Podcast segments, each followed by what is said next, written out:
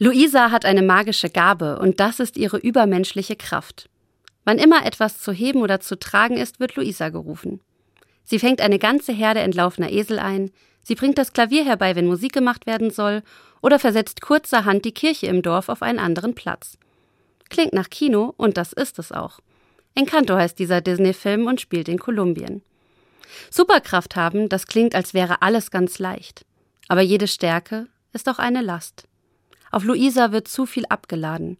Sie muss ständig funktionieren und hat große Angst, dem nicht gerecht zu werden. Encanto wäre aber kein Disney-Film, wenn es für Luisa kein Happy End gäbe.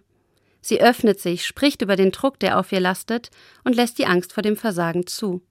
Und sie macht die Erfahrung, auf einmal helfen die anderen mit.